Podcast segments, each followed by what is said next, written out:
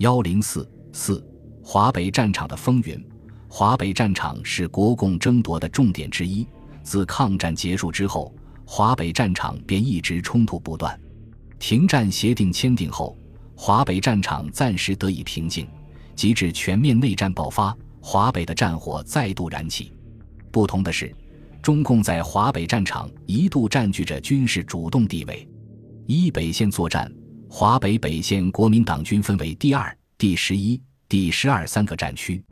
全面内战爆发之初，国民党在华北除了晋南和豫北有攻势外，其他地区暂取守势。中共方面。赋予华北部队的基本任务是保卫地方与夺取三路四城，即首先集中晋察冀四个纵队主力出击平汉路北平石门段，相机占领保定与石门两城，然后以晋察冀主力入晋，会合晋绥部队夺取正太、同蒲两路，相机夺取太原与大同两城，这样将使中共华北各根据地基本连成一片，并可西接陕甘宁，东接东北。确立中共在华北的战略优势，因此，中共中央强调此一计划需准备六个月或较多时间，但是必须完成此任务。就国共在华北的军事实力对比而言，中共夺取三路四城的作战计划显然脱离了实际，同时高估了己方力量，低估了对手的实力和决心。根据当时的情况。中共晋察冀军区聂荣臻和晋绥军区贺龙等负责人认为，如果同时出击三路四城，则兵力不易集中，建议先打大同，再占平汉路，末战正太路。大同位于国民党华北三个战区的结合部，其兵力调动不易迅捷，而且经过前一阶段的晋北作战，大同已陷于孤立。如攻下大同，则晋绥到晋察冀的交通得以畅通。并对北平形成包围之势，因此这一计划得到了中共中央的首肯。大同为著名煤都，三面环山，筑有四郊、外扩和内城三道防线，易守难攻。守军为第八集团军副总司令楚锡春指挥的三个师级零散部队两万余人。楚锡春判断中共部队未有备而来，而大同至太原铁路已断，增援不能北上。东西援军则分属另两个战区，能否及时赶到难以预料，因此做了困守的准备，事先即储存了大量粮弹。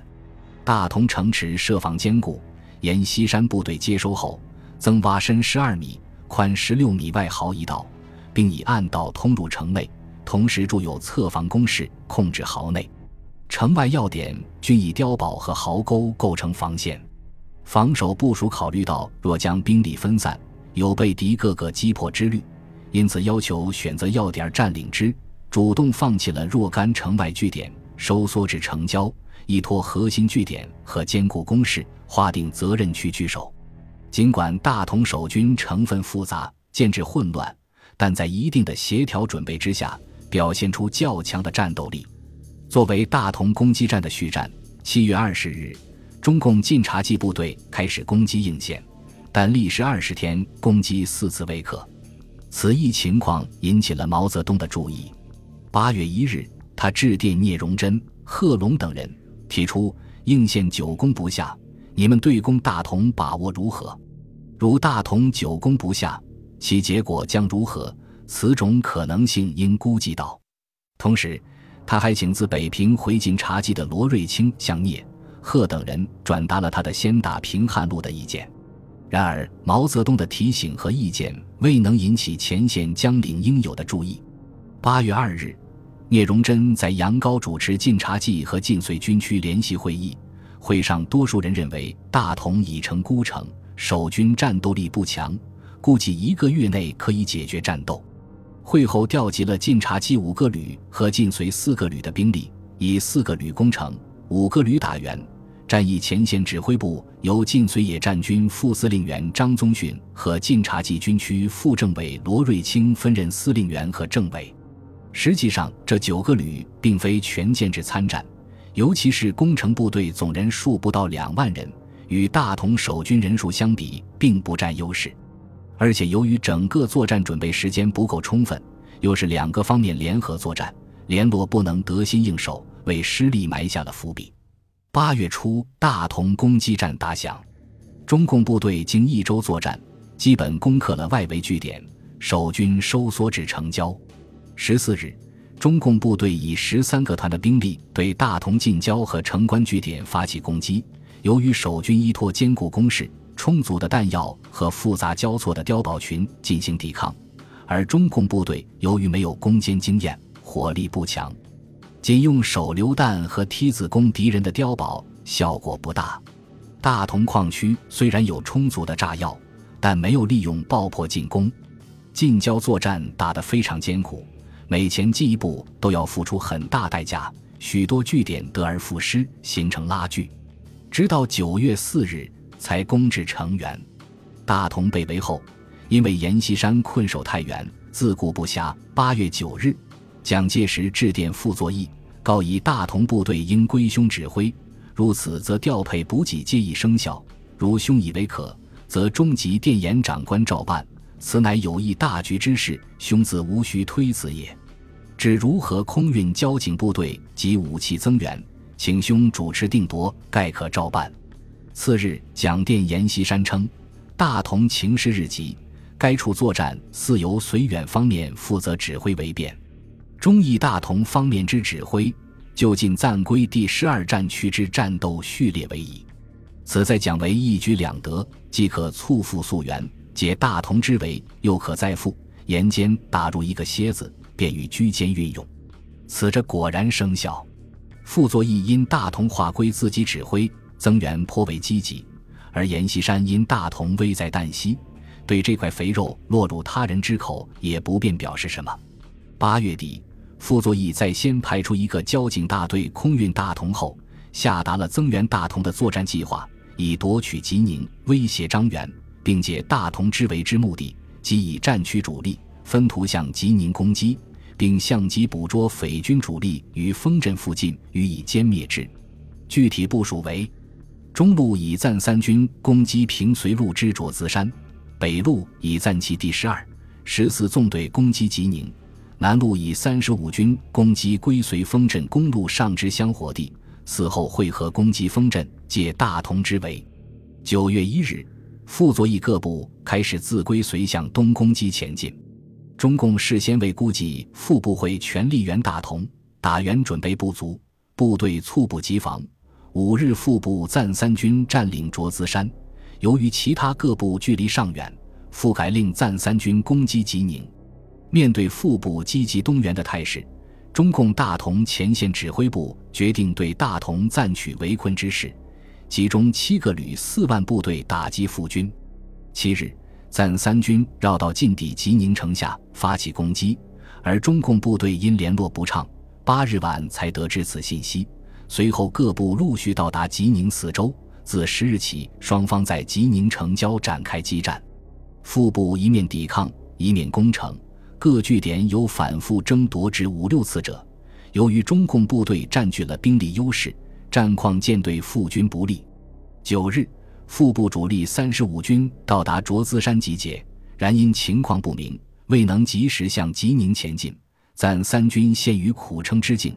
由于空军的支持，也由于中共部队没有组织连续进攻，使其得以稳住阵脚。十二日，副部三十五军一零一师开始东进增援，暂三军一部攻入吉宁城内。此时，中共部队如能集中兵力一鼓而下吉宁暂三军，则形势有利。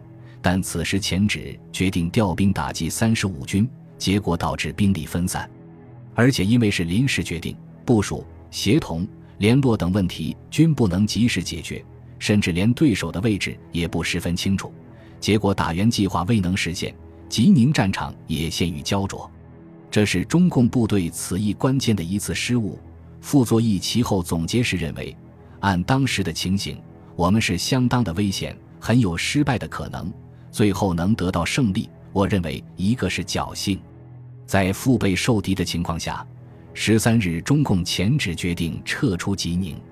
聂荣臻认为，我如仍以重兵屯驻于大同坚强之下，已属不利，因而决心撤出围攻大同之部队，以便迅速休整，准备执行新任务。